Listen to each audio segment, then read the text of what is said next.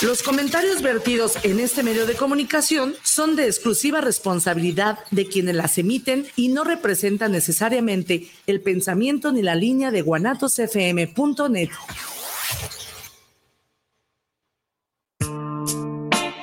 ¿Te ha sucedido que al conversar con otras personas te escuchas y logras encontrar respuestas en conjunto a inquietudes cotidianas? Converso, un encuentro de voces que generan eco en temas de salud, sexualidad, psicoterapia y educación, de manera integral para el bienestar comunitario.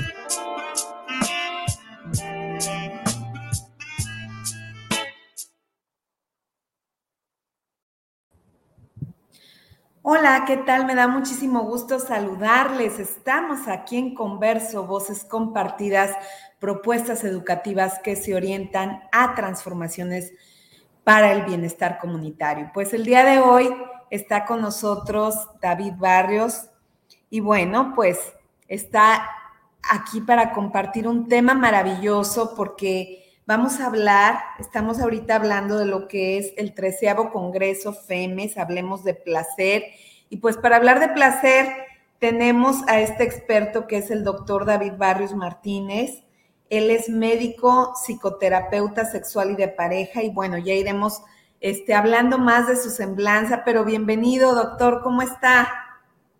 Con el gusto de verte, de saludarte, querida Claudia y con el ánimo de conversar un poquito con tu audiencia. Muchísimas gracias por la invitación. Gracias, doctor. Pues hoy vamos a hablar de un tema que es sexo, pudor y creencias. Así que eh, comenzamos siempre con un poema y hoy le toca a Laura Acosta. Pues bien, aquí me tienes frente a ti. Bésame como nunca lo has hecho. Bésame sin pudor y compasión. Abrázame tan fuerte que se rompan mis miedos. Abrázame tan fuerte hasta que se vayan mis demonios. Tócame el alma con una mirada fija a mi boca. Tócame el alma hasta que se vaya todo el sufrimiento. Pues bien, aquí me tienes frente a ti. ¿Qué esperas para hacerme todo eso que me has comentado? Ven, róbame el aliento, desnuda mi alma, bésame los sueños, desgarra mis miedos, abrígame con tu piel, Mójame con tu sudor, hazme vibrar de placer, enciende mis fuegos, penetra mi intimidad. De Laura Acosta. Pues con esto comenzamos, doctor, para poder introducir este tema tan lindo que nos viene a compartir el día de hoy. Y bueno, quiero compartirles quién es David Barrios, además de ser mi maestro, este, eh, también quiero compartirles algo acerca de su vida. Y en voz de él dice, hay en mi vida profesional tres hitos que le dieron vuelcos a mi existencia. A Simple Twist of Fate, Dylan Dixit. Mi decisión de dejar Tulancingo, mi pequeña ciudad, y venir al entonces DF a estudiar medicina en la UNAM, el virar de la clínica médica convencional a la psicoterapia y la sexología, y el introducirme al fascinante mundo del humanismo en docencia y terapia. Quienes me conocen de cerca saben de mi amor por mi hija y mis dos hijos, mi manía incurable, el gusto que tengo por comer y beber bien y la introspección que ocupa la mayor parte de mi tiempo. En ocasiones abro espacios para leer, escribir algún libro, dar clases, reunirme con amigos y disfrutar del amor y el erotismo. Pues todo esto, doctor, y hoy este, pues estamos aquí hablando de este tema porque precisamente sabemos que el placer sexual pues incluye esta satisfacción y este disfrute físico y también psicológico derivado de nuestras experiencias eróticas. ¿Cómo podemos ir introduciendo esta temática? ¿Por qué elegir este tema de lo que sería también nuestras creencias, cómo influyen a veces las situaciones que nos generan un poco de culpa, ¿no? En torno a estas creencias, estos estigmas que hemos tenido en nuestra vida y que van limitando nuestra experiencia erótica. Sí, Claudia, muchas gracias. Pues mira, como bien sabes, las sexólogas, los sexólogos en buena medida somos promotores del placer, del bienestar y la salud sexual, pero también tenemos que reconocer que a menudo hay una serie de factores que los interfieren, que los perjudican, que los obstaculizan. Me refiero al placer y al bienestar. Y uno de ellos tiene que ver con las creencias, los prejuicios y los introyectos. Yo quise platicar un poquito contigo, con tu audiencia, de este tema de sexo, pudor y creencias, porque justamente así se llama una conferencia que daré en el decimotercer Congreso Nacional de la FEMES, que ya has comentado, que está próximo, va a ser en Mérida, Yucatán, será 27, 28, 29 de octubre, ya falta muy poquito. Y justamente, entre otras actividades que tengo en ese congreso, elegí este tema, porque si bien en el eh, contexto sexológico se habla mucho de estos temas, pocas veces se dilucida, se analiza, se reflexiona con seriedad. Yo no voy a, a spoilear la conferencia, no voy a platicarles en detalle de qué se va a tratar, pero el tema me parece espléndido para introducir algo que nos urge trabajar en educación. Recordemos que este Congreso está dedicado a la educación, a los derechos y justamente a la manera en que podemos promover la educación sexual integral para quitar telarañas, hacer a un lado estereotipos y sobre todo conquistar el derecho al placer que todas y todos tenemos. Por eso lo de sexo, pudor y creencias. Excelente, doctor. Y bueno, usted como terapeuta también de, parejas, creo que es muy valioso. ¿Cómo podemos hablar como de esta visión desde el placer cuando de pronto no tenemos como esta apropiación corporal, cuando cada uno traemos nuestras historias de vida, nuestras propias creencias y después nos encontramos en esta vivencia del erotismo compartido? Cómo podemos irlo trabajando primero desde lo individual quizá para poder entonces confluir. Eh, qué, qué importante tu planteamiento, Claudia.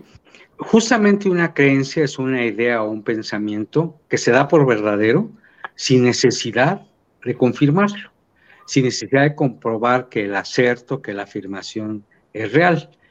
En ese sentido, yo te diría que un ejemplo puede ser cuando la gente dice, bueno, eh, una eh, mujer que no es virgen no va a sangrar en su primera relación sexual, por ejemplo, en su noche de bodas, como dando por real que todas las mujeres sangran ante una primera relación coital, como dando por hecho que todo mundo tiene una membrana himeneal indemne que va a ser escindida o rota a la hora de la primera relación coital, y como dando por hecho muchas otras cosas más. Esa creencia queda establecida en el colectivo, se replica, se reproduce y la gente la da por hecho, condicionando las acciones a ello. Cuando tú hablas ahorita de pareja y del acceso al placer, podríamos también decir que otra gran creencia estriba en que la vida erótica que se vale es aquella que conduce a la procreación biológica. Y ha habido personas, por lo menos 300 años de represión del lado occidental del mundo, en el cual se ha cancelado el derecho al placer de las mujeres. Las mujeres pueden tener relaciones sexuales según esta, este precepto para embarazarse y para reproducir tanto hijos e hijas como ideología. Ah, pero eso sí, si hay mujeres que deciden no reproducirse, utilizar la metodología anticonceptiva para no, eh, no procrear descendencia, pero eso sí, gozar del deseo, la excitación y el orgasmo son mal vistas. Y entonces entra el segundo elemento que son los prejuicios. En el caso de los prejuicios son, son opiniones preconcebidas, generalmente falaces y malintencionadas, que actúan en perjuicio de una persona. Por ejemplo, las mujeres decentes no tienen relaciones sexuales antes o fuera del matrimonio. Y una que me impacta mucho porque se sigue repitiendo en pleno siglo XXI. El olor de la vulva femenina es espantoso, huele a rayos, huele a pescado. Y ese prejuicio, insisto, se replica, se reproduce y lo peor de todo es que muchas personas lo hacen propio, como si fuera real. Y efectivamente, en aras de buscar pruebas de una afirmación que no tiene ningún sustento, andan olfateando vulvas para ver si de veras huele feo. Y entonces se dice, con un criterio machista muy acre, muy exacerbado, ah, es que esa vulva huele a pescado. No, la vulva, como todo órgano que está expuesto o que tiene glándulas eh, apócrinas o exócrinas, tiene olores característicos. En medicina decimos, la vulva tiene un olor sui generis. No quiere decir que huela feo o que huela pescado. Muchas mujeres se creen ese cuento y se perfuman o se someten a procedimientos para dejar de emitir aromas, lo cual es nocivo para la salud, cuando este prejuicio y esta creencia que está detrás se consolida y se difunde. Así podríamos citar muchas otras cosas vinculadas con el placer. Por ejemplo, la idea preconcebida de que los hombres toman la iniciativa para seducir y para emprender un encuentro sexual y que las mujeres simplemente deben dejarse hacer, en el mejor de los casos abrir los muslos y pasivamente dejar que el otro, entre comillas, experto en erotismo, conduzca ese vínculo. Esto ha condicionado la cancelación del derecho al placer de muchas mujeres heterosexuales ante situaciones como esta. Si el otro sabe, si yo lo único que tengo que abrir es abrir los muslos, bueno, pues él me penetra, dos, tres movimientos pélvicos, se viene rápidamente y yo ni siquiera me entero qué pasó y a lo mejor hasta me duele porque no pude lubricar suficientemente. Esa creencia y esos prejuicios reproducidos infinitamente a lo largo de décadas y centurias nos han perjudicado muchísimo. Por eso nosotras, Claudia, lo sabes, nosotros los sexólogos científicos y humanistas planteamos el inalienable derecho al placer, la necesidad de reivindicar nuestro derecho al placer y hacer un lado mitos, creencias, prejuicios y por supuesto el pensamiento mágico que también opera mucho para perjudicar nuestro bienestar sexual. Claro. Doctor, qué interesante y valiosa esta visión, ¿no? Como, por ejemplo, las mujeres nos hemos limitado, inclusive como a tener estas experiencias eróticas que forman parte de esos archivos eh, sensoriales, de esos archivos de recuerdos, de pensamientos que consolidan nuestro imaginario erótico y podernos permitir disfrutar de un encuentro eh, en esa visión, ¿no? Desde esos aprendizajes que vamos teniendo. Pero cuando ha sido tan limitada esa experiencia, por ejemplo, este, tocaba usted este punto de cómo una de, de, las situaciones que generalmente se presenta es que el hombre en una relación heterosexual tome la iniciativa, ¿no? Y ya nos, nos comentaba Marcela Lagarde, ¿no? De esta pedagogía del placer, cómo las mujeres no podemos enseñar o no podemos tomar iniciativa dentro de lo que es el encuentro erótico por estos aprendizajes culturales. ¿Cómo han sido todos estos sesgos? ¿En qué ¿De qué manera influyen para ir limitando la vivencia también del erotismo en donde la mujer tenga esta libertad de acción, de tomar iniciativa, de proponer. Sí, primero me gustaría como diagnosticar lo que está sucediendo todavía en amplias capas de la población. Muchas mujeres pueden estar conscientes de eso, de que vale lo mismo que un varón, de que pueden tomar iniciativas, de que su capacidad de seducción es altísima, pero hacen dos cosas fingir demencia y a veces fingir estupidez para que el macho no se enoje, como que, que mi hombre no se vaya a disgustar conmigo. Y por otro lado, abstenerse de cualquier toma de iniciativas, porque los hombres machistas, muy estereotípicamente machistas, salen huyendo. Y además, si una mujer es audaz, seduce, plantea el contacto y en general coquetea y se muestra audaz, el varón la considera una puta con toda la el estigma que tiene esta palabra que resulta para mucha gente ser ofensiva, y entonces no solamente sale huyendo, sino le lanza denuestos, insultos eh, y comentarios de pésimo ánimo, de pésimo tono a las mujeres. Cuando las mujeres hacen suyo su derecho al placer, cuando se empoderan de su voluntad, de su cuerpo y de su ánimo de disfrutar, son capaces, número uno, de seleccionar a la persona con la que se involucran. Ya no se contentan con cualquier machín estereotipado. Lo que buscan ahora son personas con relaciones más igualitarias, que reivindiquen su derecho al placer, que vayan rompiendo las barreras de la inequidad y que además, curiosamente, son los mejores amantes. Los machos estereotipados, burdos, con pocos recursos para el encuentro erótico, se dedican simplemente, perdona la expresión vulgar, a meterla, punto. En cambio, los varones que están trabajando su propia masculinidad, que están deponiendo su machismo, están encontrando nuevas maneras de expresión erótica y más creatividad, empatan con las mujeres. y aprenden de las mujeres. Las mujeres tienen mucho que enseñarnos a los hombres en cuanto a la sensorialidad, la imaginación, la creatividad y los repertorios. Yo encuentro que la mayor parte de las mujeres a las que les hago historias de vida, historias clínicas sexual, en general tienen un repertorio erótico mucho más vasto, mucho más rico que el de cualquier machín.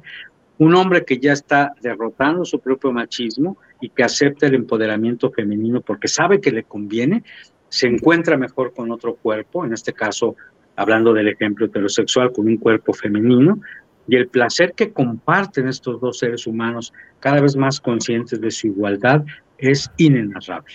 Por esa razón es tan importante dejar a un lado todos estos resabios del sexo, pudor y creencias, de los introyectos, de los que si quieres hablaremos un poquito, y del pensamiento mágico imbuido por un machismo rampante que debemos reconocerlo, sigue permeando nuestra cultura, porque a veces nos vamos con la pinta de la clase media ilustrada que habita en las grandes ciudades.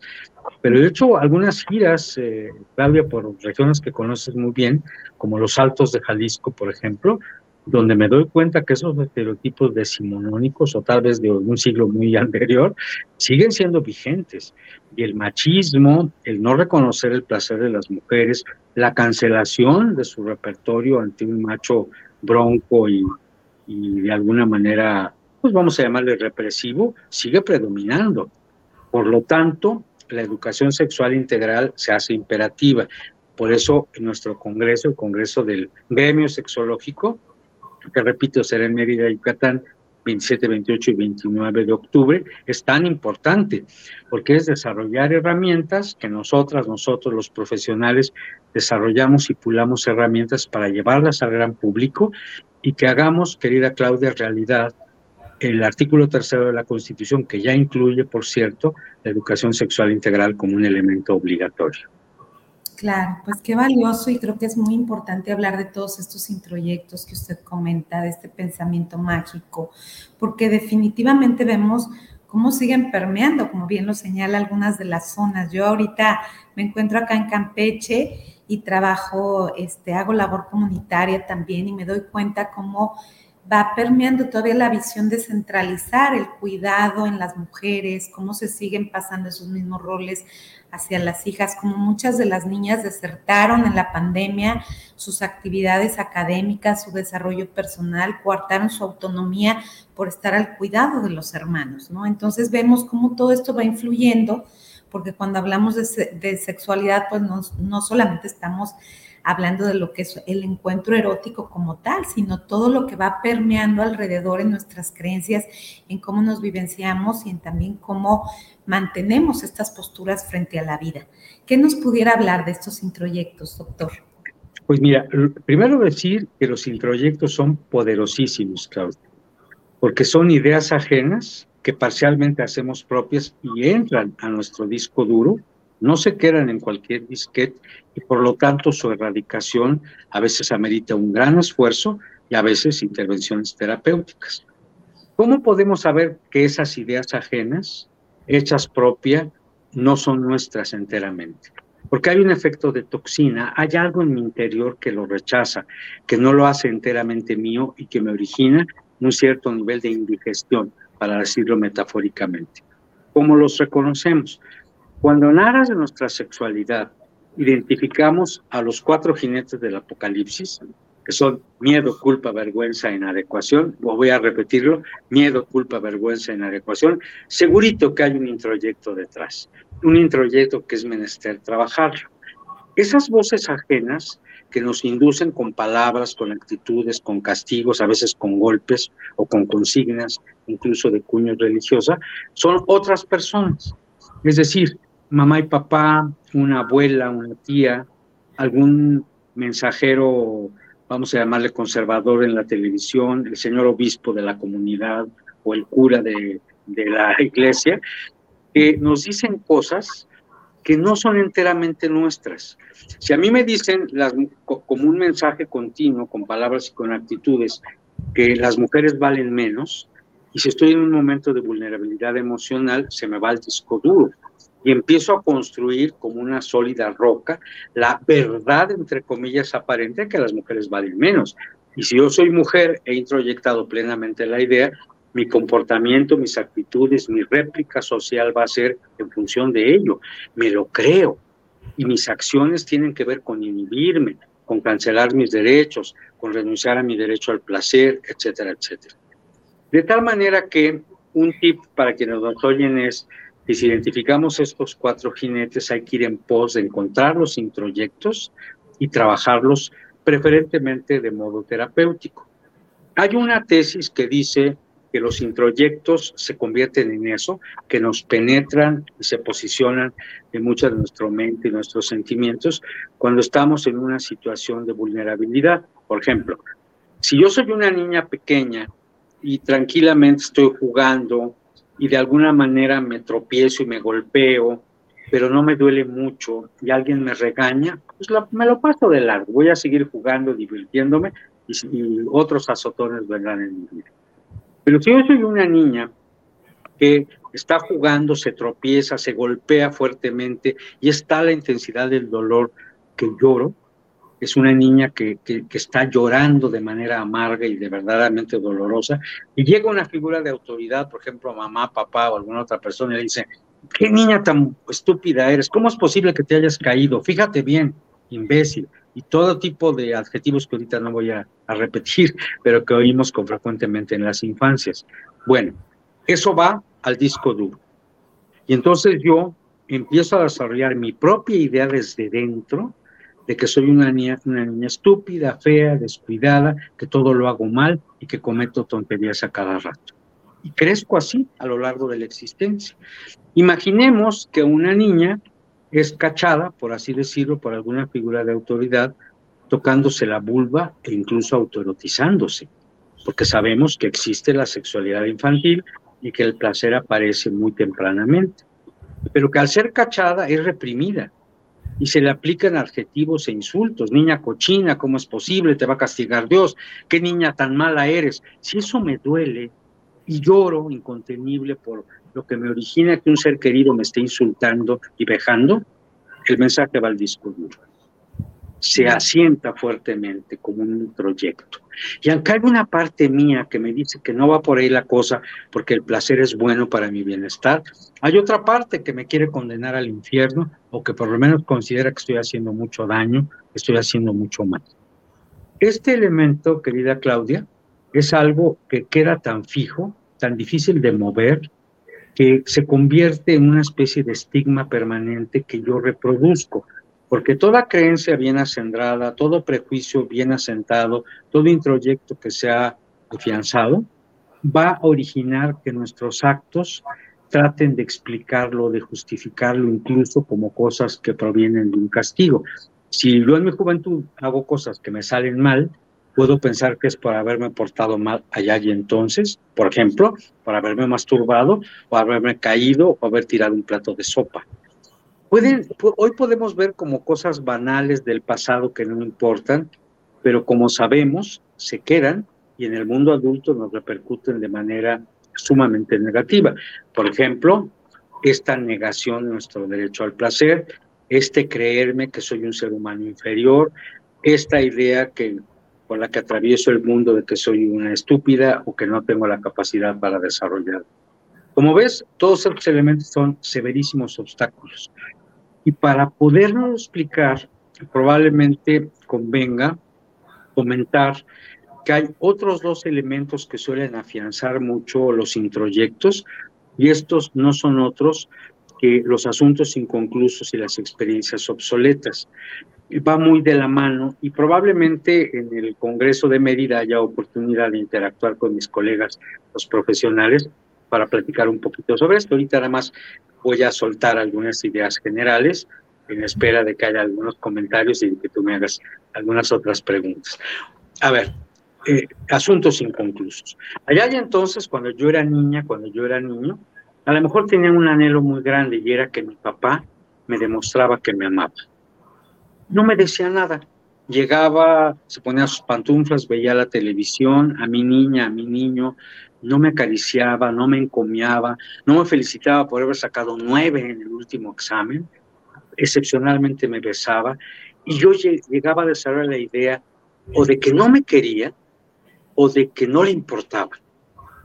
no me palmeó la espalda, no me apoyó, no me dijo, qué linda eres, mi hija, no me dijo nada.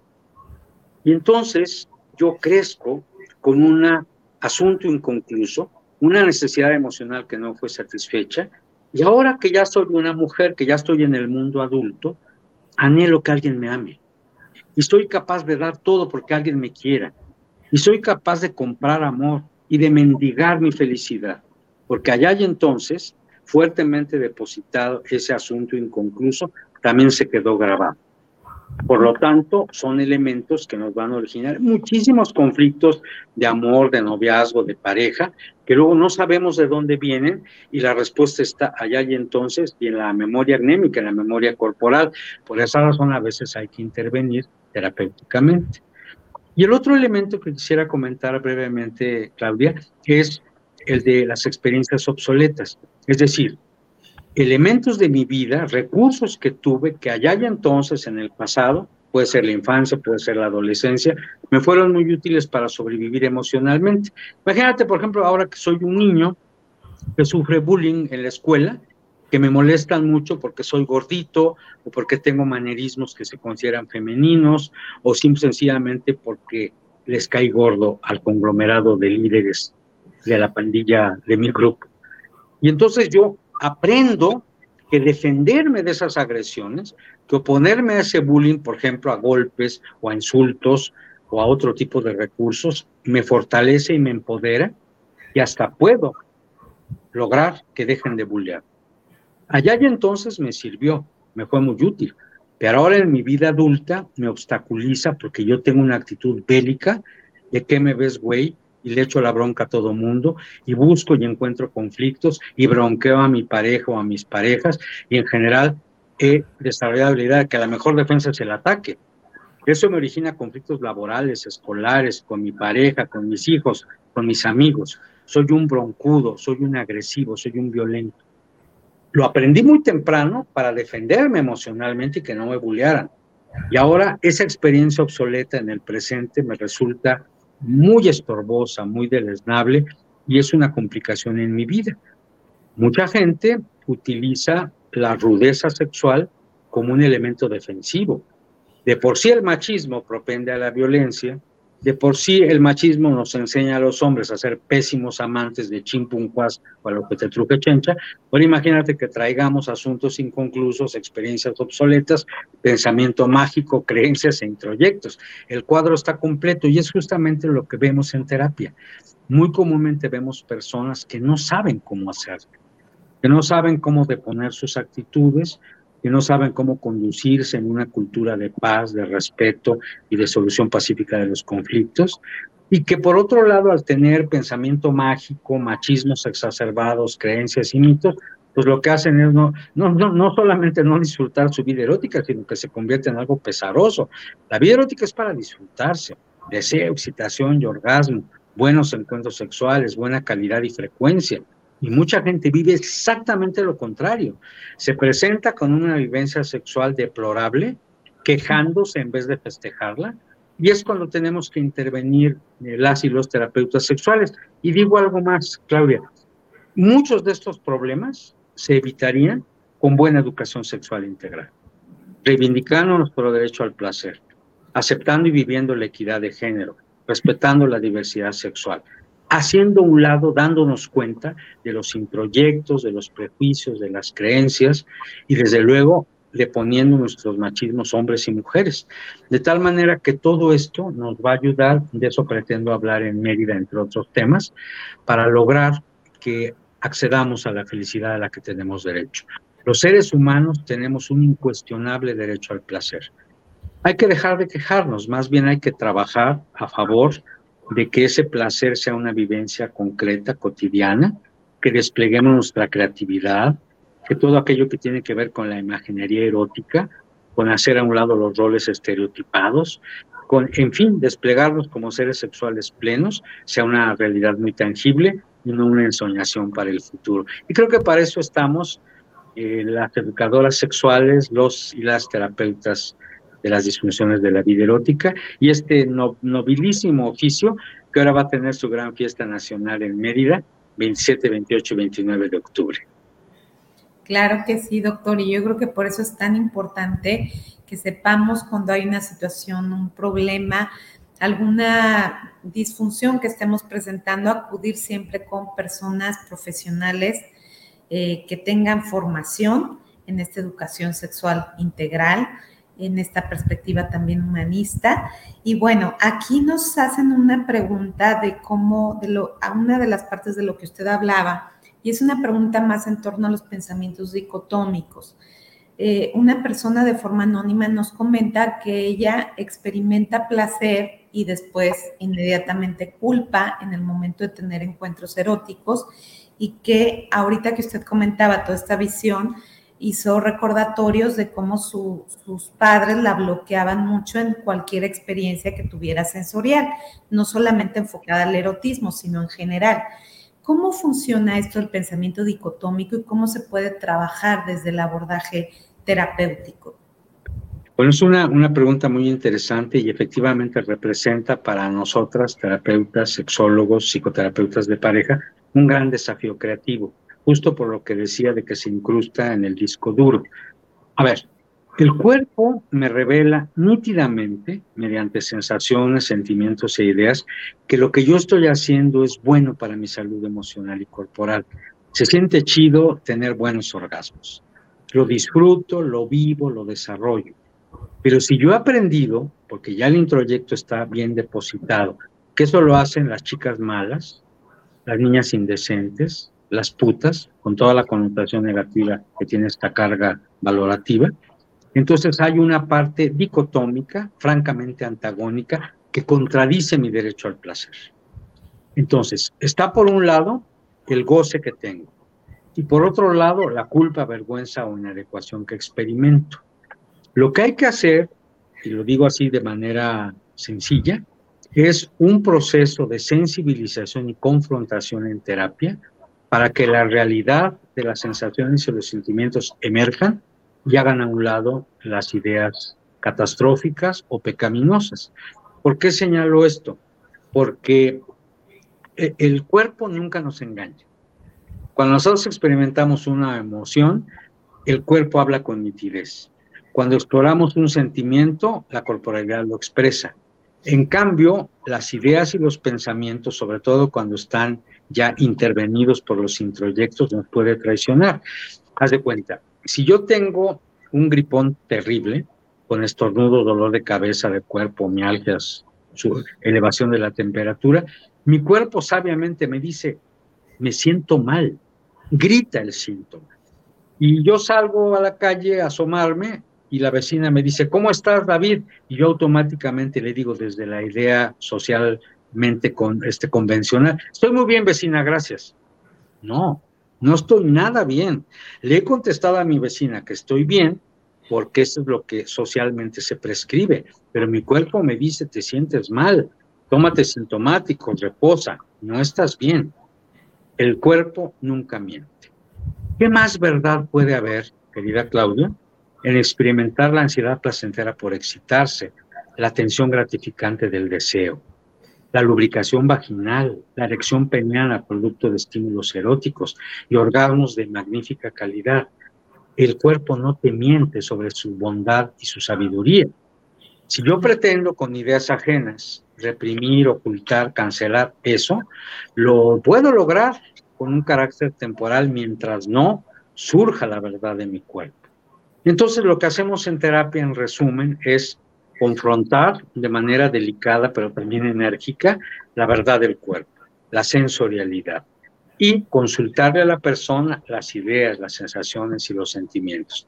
¿De veras le haces mal a alguien gozando de tu encuentro erótico? ¿De veras tu derecho al placer le afecta al Espíritu Santo o a la vecinita del 9? ¿De veras es una transgresión que te va a conducir al infierno? Y como creencia, ¿de veras crees que el infierno existe? Más allá del que hemos creado los seres humanos? Yo diría que no. La verdad contundente con métodos y técnicas de psicoterapia hace que emerja la realidad. Ideas, sensaciones y sentimientos susceptibles de ser revisadas por mí mismo, por mí misma, y entonces desechamos el introyecto. ¿Sirven las lecturas, las cápsulas teóricas, los talleres, los cursos? Sí, evidentemente sí, pero me parece que esta suerte de realidad dicotómica que nos describían la persona que nos hizo el favor de hablar, se resuelve pragmáticamente, muy eficazmente en la psicoterapia sexual con confrontaciones de este tipo. Los métodos y las técnicas a veces son un poquitín sofisticados, pero sí les adelanto que en buenas manos profesionales se resuelve sumamente bien. Doctor, también nos preguntan por aquí que si las disfunciones sexuales se han incrementado a partir de que se toma en cuenta el placer de la mujer. O sea, es decir, esta visión de que la mujer ya demanda, ya exige en los encuentros eróticos, ella también quiere ser partícipe, sentir placer. Esto genera un poco de temor, por ejemplo, en hablando de relaciones heterosexuales, ¿no? En los hombres, como tener un temor al desempeño sexual. Pues mira, eh, eh, la pregunta parece simple, pero es compleja. A muchos machos de Jalisco afamados por entrones, por eso traen pantalones, les aterra el que las mujeres levanten la mano y digan, tengo derecho al placer. No estoy quedándome bien en los encuentros contigo, resulta mi amigo que eres mal amante. Y esto aterra a muchos hombres. Sin embargo, debo decir, en beneficio de este afán femenino, que cada vez más mujeres promueven el acudir a los servicios sexológicos. Te voy a poner un ejemplo muy específico. La eyaculación precoz antes no le representaba conflicto a los hombres. Los hombres se, aterraban desde siempre por no tener una erección o perderlo, o, sea, o que sea insuficiente para penetrar. Pero se venían rápido y no les preocupaba. Hubo hombres que en terapia hasta me dijeron, yo soy tan, tan este, excitativo, me excito tanto, soy tan caliente que me vengo luego, luego rápido. Casi, casi me presumían de eso. Y las mujeres decían, yo ni siquiera lubrico bien, tú me penetras sin ninguna caricia previa, te vienes rápido y se acabó. Recientemente las mujeres al reivindicar su derecho al placer promueven, ya sea en pareja o ya sea enviando a los varones, con la sexóloga, con el sexólogo. Entonces las mujeres, al reivindicar este derecho, al alzar la mano y decir qué pasa conmigo, atiéndete por favor, están animando o empujando un poquitín a muchos hombres a atender su vida sexual que antes no les preocupaba. Acerca de la pregunta si, si ha aumentado la prevalencia o no de las disfunciones de la vida erótica, yo lo que te diría es que lo que ha aumentado son los motivos de consulta. Muchos hombres que antes no se atrevían a acercarse a la terapeuta sexual, al sexólogo clínico, ahora lo hacen. Eh, te voy a citar dos casos que son notables. Uno es la inhibición del deseo. Cada vez más hombres nos consultan a las sexólogas y a los sexólogos por inhibición del deseo, porque están reconociendo por fin que ese deseo que se prescribe que debemos tener los hombres todo el tiempo no se presenta o se presenta con escasez o se ha reducido. Afortunadamente un sector de hombres, sobre todo citadinos de clase media urbana, ya están responsabilizándose de sus disfunciones y acuden. Entonces el pico de motivos de consulta aumenta, no tanto porque aumenten las disfunciones, sino porque ya se animan más a ir a terapia. Y el otro ejemplo que pudiera dar es que hay mujeres que habían aceptado por esto de las creencias, los mitos y los introyectos, que está bien no tener orgasmos, que eso de lo que me presume la comadre pues será de ella, pero a lo mejor yo no lo tengo. Entonces, cada vez más mujeres, tanto en un afán de curiosidad como de conquistar el placer, acuden a terapia. Por motivos que antes no, no les eran lesivos, o que decían, pues así lo mandó Dios, ya me amolé, así va a ser siempre. No, ahora hay una suerte de inconformidad, una suerte de insumisión en muchas mujeres que dicen mangos. Yo también tengo derecho al placer y tal como mi comadre, yo también voy a trabajar por tener orgasmos. Y acuden con las terapeutas y van resolviendo sus problemas eróticos. Entonces, en ese sentido, pareciera ser que aumenta la cantidad de motivos de consulta y sí lo creo. No sé si haya mayor incidencia de disfunciones. Lo que sí creo es que hay más motivos de consulta y acuden más a terapia. Claro. Doctor, y un poco en esta visión de hablar sexo, pudor y creencias, ¿qué nos pudiera hablar sobre el pudor? ¿Qué papel juega en todo esto? Muy importante. El pudor forma parte tanto de un prejuicio como de una creencia, como de un introyecto. Y tiene que ver con dos tipos de vergüenzas. una vergüenza por mostrar el cuerpo desnudo, el cuerpo carente de ropa, ante mí misma, ante mi pareja, ante otras personas, pero también hay una suerte de pudor de no hablar de estos temas de los que estamos hablando ahorita sin cortapisas, Claudia. Hablar de sexualidad, hablar de erotismo, hablar del derecho al placer, son cosas, hablar del autoerotismo, hablar de estos temas, son cosas que mucha gente se inhibe por pudor. Y dice, bueno, yo como tengo pudor, no hablo de esto porque me apena y porque no es decente y porque no es de las personas de bien. Nada de eso es cierto, es otra creencia falaz. Realmente, cuando reivindicamos nuestra cercanía con el cuerpo, cuando lo vemos y lo disfrutamos, cuando lo tocamos, cuando lo queremos, cuando lo autorizamos, nuestro grado de bienestar aumenta considerablemente y nuestra aceptación del propio cuerpo también se hace notoriamente mayor. Es, como sabes, en psicoterapia sexual hay un famosísimo ejercicio tan añejo como es la terapia sexual, que consiste en la visión ante el espejo. Que sabemos, eh, como precepto teórico, que los seres humanos desarrollamos fobias cuando no conocemos algo. Si yo me veo ante el espejo, pero no me observo con detalle, si me veo pero no me miro, es posible que borre todo lo que me parece anómalo, feo, desagradable, no lo reconozca y tenga yo fobia. ¿Cuántas personas no aceptan su pancita o su delgadez o sus cicatrices o su calvicie o sus víbices o sus varices o lo que sea. Está demostrado que cuando empezamos a familiarizarnos frente a ese ser humano que está frente al espejo, cuando lo reconocemos, cuando lo aceptamos, cuando cada vez nos acercamos más en vista, en olfato, en tacto, en autoerotismo, más lo amamos, más nos reconocemos y vamos haciendo a un lado el pudor, lo vamos derrotando crecientemente. De manera que eh, el pudor es algo que si lo superamos y si le dejamos de dar esa connotación de decencia, entre comillas, capaz que nos dedicamos como seres humanos más gozosos.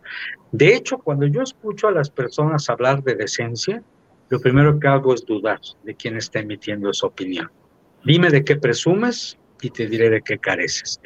Yo invito a las personas a que se acerquen al espejo a que lo observen con desnudez integral, a que se vayan acostumbrando a apreciarlo en todas sus facetas y de todos lados, y que se vayan dando cuenta que ese cuerpo es el propio y que es muy valioso y que es reconocible y que es susceptible de ser amado, y que una vez que lo hagan una y otra y otra y otra vez, se den cuenta qué sienten ahora acerca de su cuerpo.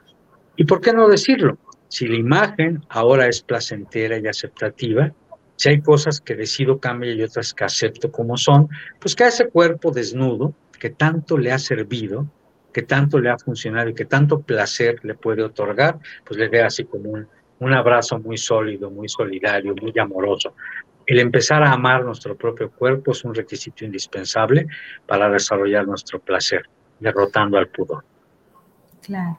Doctor, ¿qué, tanto daño nos generan los estereotipos? Hablando de esta desnudez frente al espejo, los estereotipos en torno a cómo debería de ser nuestro cuerpo, o hablando también de si la sexualidad o el erotismo únicamente es para personas jóvenes. Este, un poco que nos pudiera ampliar qué sucede con estos estigmas, estereotipos, hablando también de las personas adultas mayores.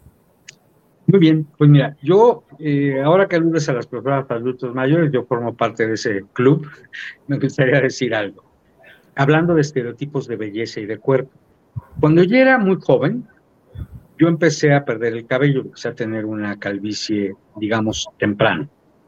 Y entonces a mí me aterraba la idea, al verme ante el espejo, de no gustarle a las chavas, de no ser atractivo, de no poder tener noviazgos, y conquistas y seducciones y erotismo. Porque decía, híjole, ¿cómo es posible que un hombre joven como yo, pelón, lo vaya a querer y apreciar a alguien? Entonces yo lo que hacía era dejar, eh, con la famosa técnica del, del, queso Oaxaca, dejarme crecer el cabello en las orillas para taparme las lonas y que no se viera mi calvicie incipiente. hasta que un momento, querida Claudia, voy a quitar el sombrero para mostrarlo bien, en el que dije, bueno, ya me veía ante el espejo y ya estuvo suave, ¿no? Y fui a la peluquería para que me quitaran los bordes laterales y ya no me cubriera. me descubrí, en ese entonces era yo mucho menos calvo, pero pude ver ante el espejo una figura que me gustó. Me empecé a reconciliar con mi calvicie, es decir, con mi cuerpo. Y dije, no te ves tan mal, David. Y la vida me demostró que pude gustarle a algunas mujeres, vincularme con algunas de ellas, amar y disfrutar del erotismo. En otras palabras, derroté ese estigma y ese estereotipo de belleza clásica de que un hombre tiene que ser copetón, hay algunos ilustres copetones que han hecho desastres en este país y hay otros hombres calvos que son muy valiosos. Lo mismo podríamos decir de nuestra pancita, de nuestra delgadez, nuestras llantitas, nuestras cicatrices, nuestras arrugas, nuestras canas. Aceptemos los estereotipos, sí, pero para otros. Se calcula que menos del 2% de la humanidad se acerca a los estereotipos de belleza occidental del mundo hollywoodense. Son para otros yo voy a crear mi propio modelo de belleza. Yo mujer, yo varón, independientemente de mi orientación sexual, de mi edad, de mi género, puedo admitir mi corporalidad. Si digo, bueno, pues tengo, mi pancita es redundante, voy a hacer ejercicio o una dieta hipocalórica, pues la hago. O voy a hacer fitness, o voy a mejorar mi nutrición, está bien. Pero si no logramos esta aceptación, eh, Claudia, caemos en el síndrome de Michael Jackson. Recordemos que el gran ídolo pop no se aceptaba. Era negro y se blanqueó. Era rizado y se alació. Tenía la nariz platirrina propia de África y se la puso respingadita cada vez más chiquita. Se cambió totalmente. Y la imagen que reflejaba ante el espejo Michael Jackson nunca fue aceptada. Por eso otra cirugía y otro maquillaje y otro cosmético y otro cambio y nunca quedó satisfecho, que se sepa. Luego entonces no caigamos en el síndrome de Michael Jackson. Si queremos modificar algo, hagámoslo como los grupos anónimos, tener la sabiduría necesaria para cambiar lo que se puede cambiar y simplemente para aceptar lo que no se puede cambiar. No es lo mismo decir, acepto como soy y voy a cambiar algunas cosas, que decir, me resigno a lo que soy. Resignarse es, ya me chingué, y aceptar, es decir, bueno, pues así soy, me voy a empezar a gustar y aquello que quiera cambiar y que sea factible lo hago. Cuando nos reconciliamos con el cuerpo, con el propio cuerpo, de veras nos amamos más y eso que se ha dado en llamar el autoconcepto o autoestima se incrementa notablemente. Y ahora que mencionaste a las personas de mi edad o incluso mayores, los que somos viejos y viejas, pues tenemos una serie, una especie de inaceptación de parte de mucha gente mucha gente joven que no acepta el erotismo y el amor de la gente mayor, pero también personas de mi edad que introyectan la noción de que ya no merecen placer, que eso, era eso es para los jovencitos, que ya amar y erotizarse no es propio de nuestra edad. Y eso no es cierto. Hace algunos años, Claudia, en un programa de tele, muchos años diría yo, acuñé la frase, el erotismo no envejece. Y se quedó como una especie de marca de fábrica porque afirmamos que el erotismo no tiene fecha de caducidad. Si entre tu audiencia hay personas que nos vean y nos escuchen de mi edad, créanme, se los digo por experiencia, el erotismo no envejece y tienen derecho a vivir su placer a plenitud. Desoigan las ideas que tratan de cancelar su erotismo y su amor y convenzamos, persuadamos con argumentos a la gente joven de que no tiene nada de malo disfrutar del amor y el erotismo de nosotras y nosotros los viejos, porque a veces la gente joven le asigna el papel secundario a los, a los hombres y mujeres mayores, de decir, bueno, pues tú puedes cortarle cuentos a mis nietos o hacerme mandados, pero así como que andes con una chava o un chavo ruco como tú, eso no se vale. Y menos que tengas relaciones sexuales, porque no es propio ni de las viejas lagartonas ni de los viejos rabo verdes. Hay que hacer a un lado ese ancianismo, ese edaísmo, que es una forma nefasta de discriminación, tan nociva como el racismo o el sexismo. Claro, por supuesto, doctor. Y bueno, aquí justo en torno a este tema, nos hacen una pregunta anónima. Saludos al doctor Barrios, tengo 28 años, soy swinger. Eh, el único problema es que me agradan mucho las personas adultas mayores para intercambios. No sé si me encuentre mal al hacerlo. Por supuesto que no voy a defender a los viejos que le gustan a la persona que, que se comunica. Miren, hay una manifestación de la diversidad sexual eh, que se llama gerontofilia. que es la atracción que una persona tiene, erótica, sobre todo, de mayor edad. ¿Qué es mayor edad? En general consideramos que es una generación mínimamente. Ortega y Gasset, el gran filósofo, afirmaba que una generación son 15 años. ¿Por qué? Porque más o menos a los 15 años podemos reproducirnos biológicamente y generar una generación, vale ser la redundancia, distinta. De tal manera que si la persona que, que hace la pregunta, que hace el comentario, dice, bueno, a mí me gustan las personas de mayor edad, si tiene 15 años más o 30 años más, sin duda que esta persona que se comunicó es gerontofílica. De tal manera que además de ser de la cultura swinger, de intercambio de pareja con afanes eróticos, también parece ser una persona gerontofílica y no tiene nada de malo, en realidad. Es una forma distinta, peculiar, pero reivindicable de ejercer su placer. Claro, pues gracias por resolver esta duda. Y bueno, quiero así comentar rápidamente, nos mandan saludos José Luis Martín desde la colonia americana, Valentina González, eh, también Gerardo Mancera, la señora Ana María Guillén, José Luis Gutiérrez, José Manuel Arechiga, y bueno, nos están viendo también desde Los Ángeles, California. Saludos a las comunidades latinas que allá nos ven. Y doctor, si nos quisiera un poco como ir cerrando este tema, este, ¿qué nos deja así como para visitar este congreso, el treceavo congreso de FEMES en Mérida, que como bien lo comenta?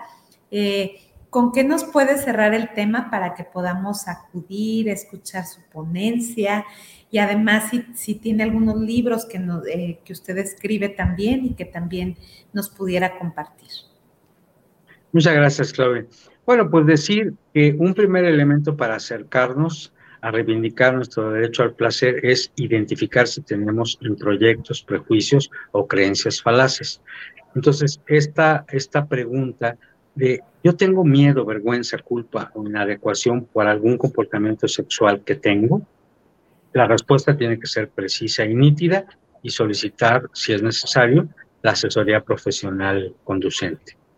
Entre mis libros yo recomendaría por el momento el más reciente, Senderos del Erotismo, de Editorial Pax, que es un libro que trata de los motivos de consulta y del trabajo que hacemos las sexólogas y los sexólogos, pero explicado de una manera llana y muy sencilla. Y a las personas que tengan interés en acudir al Congreso, recordemos que es un Congreso abierto, no necesariamente es para especialistas, el público general puede acudir, acérquense a la página web del Congreso o por lo pronto a femes.org, eh, www.femes.org, y entérense de lo que va a haber en el Congreso. Talleres, conferencias, seminarios, presentaciones de libros, carteles, conferencias, y creo que va a ser muy enriquecedor acercarnos a la sexología. Eh, independientemente del oficio que tengamos, si somos padres, madres, educadores, sacerdotes, docentes, eh, profesionales o si no lo somos, la sexualidad es para todas y todos y yo recomiendo ampliamente que, que se acerquen a este decimotercer Congreso Nacional de Educación Sexual y Sexología en Mérida, Yucatán. Y que justo el lema es Hablemos del placer. Y es esto que acaba de comentar el doctor David Barrios, que bueno, le agradecemos el que haya compartido su valiosa experiencia aquí con, con, el público. Guillermina Dávalos dice que ojalá que exista una segunda parte de este programa. Saludos al doctor Barrios. Carla Verónica Rodríguez también eh, retoma que muy valioso el hablar de la sexualidad en pareja. Y pues bueno, con esto vamos cerrando nuestro programa. ¿Dónde lo podemos localizar, doctor? Eh, doy mis datos del Face, que son eh, con iniciales mayúsculas, David Barrios Martínez, o sea, cada, cada nombre y apellido para mayúsculas, David Barrios Martínez, coma, sexólogo, David Barrios Martínez, coma, sexólogo en el Face, y en Twitter es arroba David Barrios MTZ, todo junto. David Barrios MTZ, todo junto.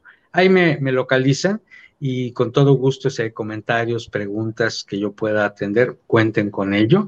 Me encanta interactuar con el público, me encanta interactuar atendiendo dudas, cuestionamientos, comentarios. Y te quiero agradecer mucho, querida colega Claudia Hernández, el que me hayas eh, entrevistado. Eh, anhelo todavía que por fin me hables de tú y me trates como colega y amigo, porque yo fui profesor, pero uh, hace mucho tiempo, creo que hasta tenía yo cabello cuando fui tu profe, y ahora somos colegas, y además me siento muy orgulloso de tener colegas y personas que han sido mis alumnas tan brillantes como tú. Así que infinitas gracias por esta conversación y un saludo muy afectuoso a tu audiencia. Muchísimas gracias. Y bueno, no se olviden que el placer es un derecho humano, que tenemos la posibilidad, siempre que haya el consentimiento entre las personas, de disfrutar nuestra vida erótica y qué mejor hacerlo desde el conocimiento. No se olviden que cada jueves a la una tenemos temas con expertos en temas de salud, sexualidad, eh, también de psicoterapia, de educación, que estamos trabajando en esta labor para que más gente pueda acceder a todo este conocimiento y que vivamos de una forma mucho más plena nuestra vida erótica. Nos vemos en Mérida, querido doctor, le agradezco mucho. Te agradezco, David, este, tu confianza en este proyecto, en este programa y en mi persona también. Y bueno, nos vemos muy pronto en Mérida. Un abrazo. Hasta pronto. Muchas gracias. Nos despedimos de nuestra familia guanatosfm.net, ahí también nos pueden ver, y en mi fanpage con guion bajo verso. También tengo mi Facebook, Claudia Hernández, y ahí nos encontramos con distintas temáticas, como ya lo abordamos aquí, y nos vemos muy pronto en ese congreso en Mérida. Hasta luego.